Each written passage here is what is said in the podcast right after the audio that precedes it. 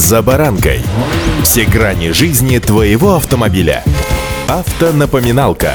Комментарии экспертов. Советы по обслуживанию автомобилей в программе «За баранкой». Мы уже привыкли к тому, что цены растут год за годом. Вот и грядущий год ничего неожиданного не несет. Стоимость автомобилей подрастет. С вами за баранкой Александр Карпов. Здравствуйте. Автомобильные факты.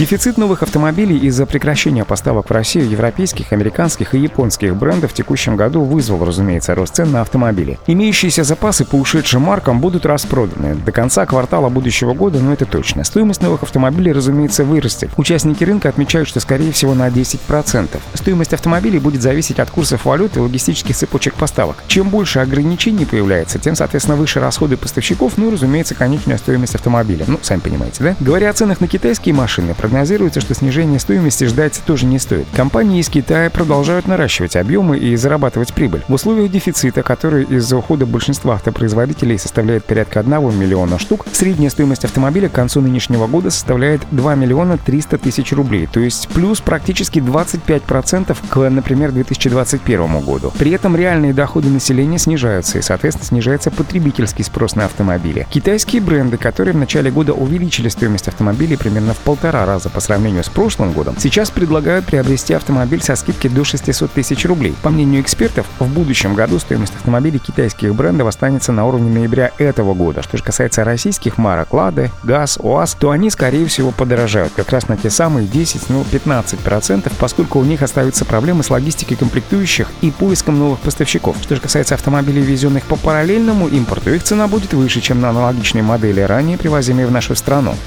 Автомобильные факты.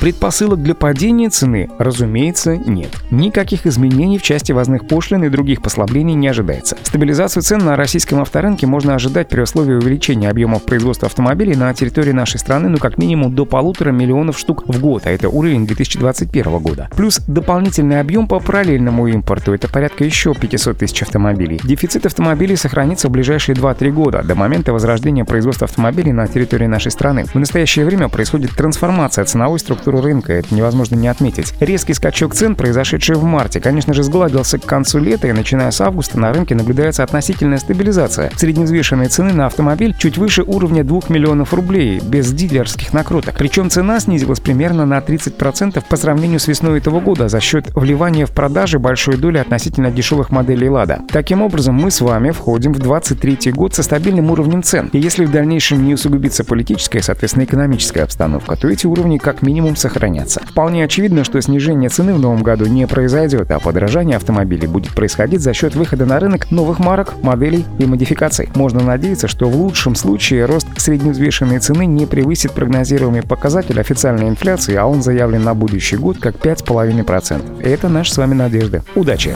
За баранкой.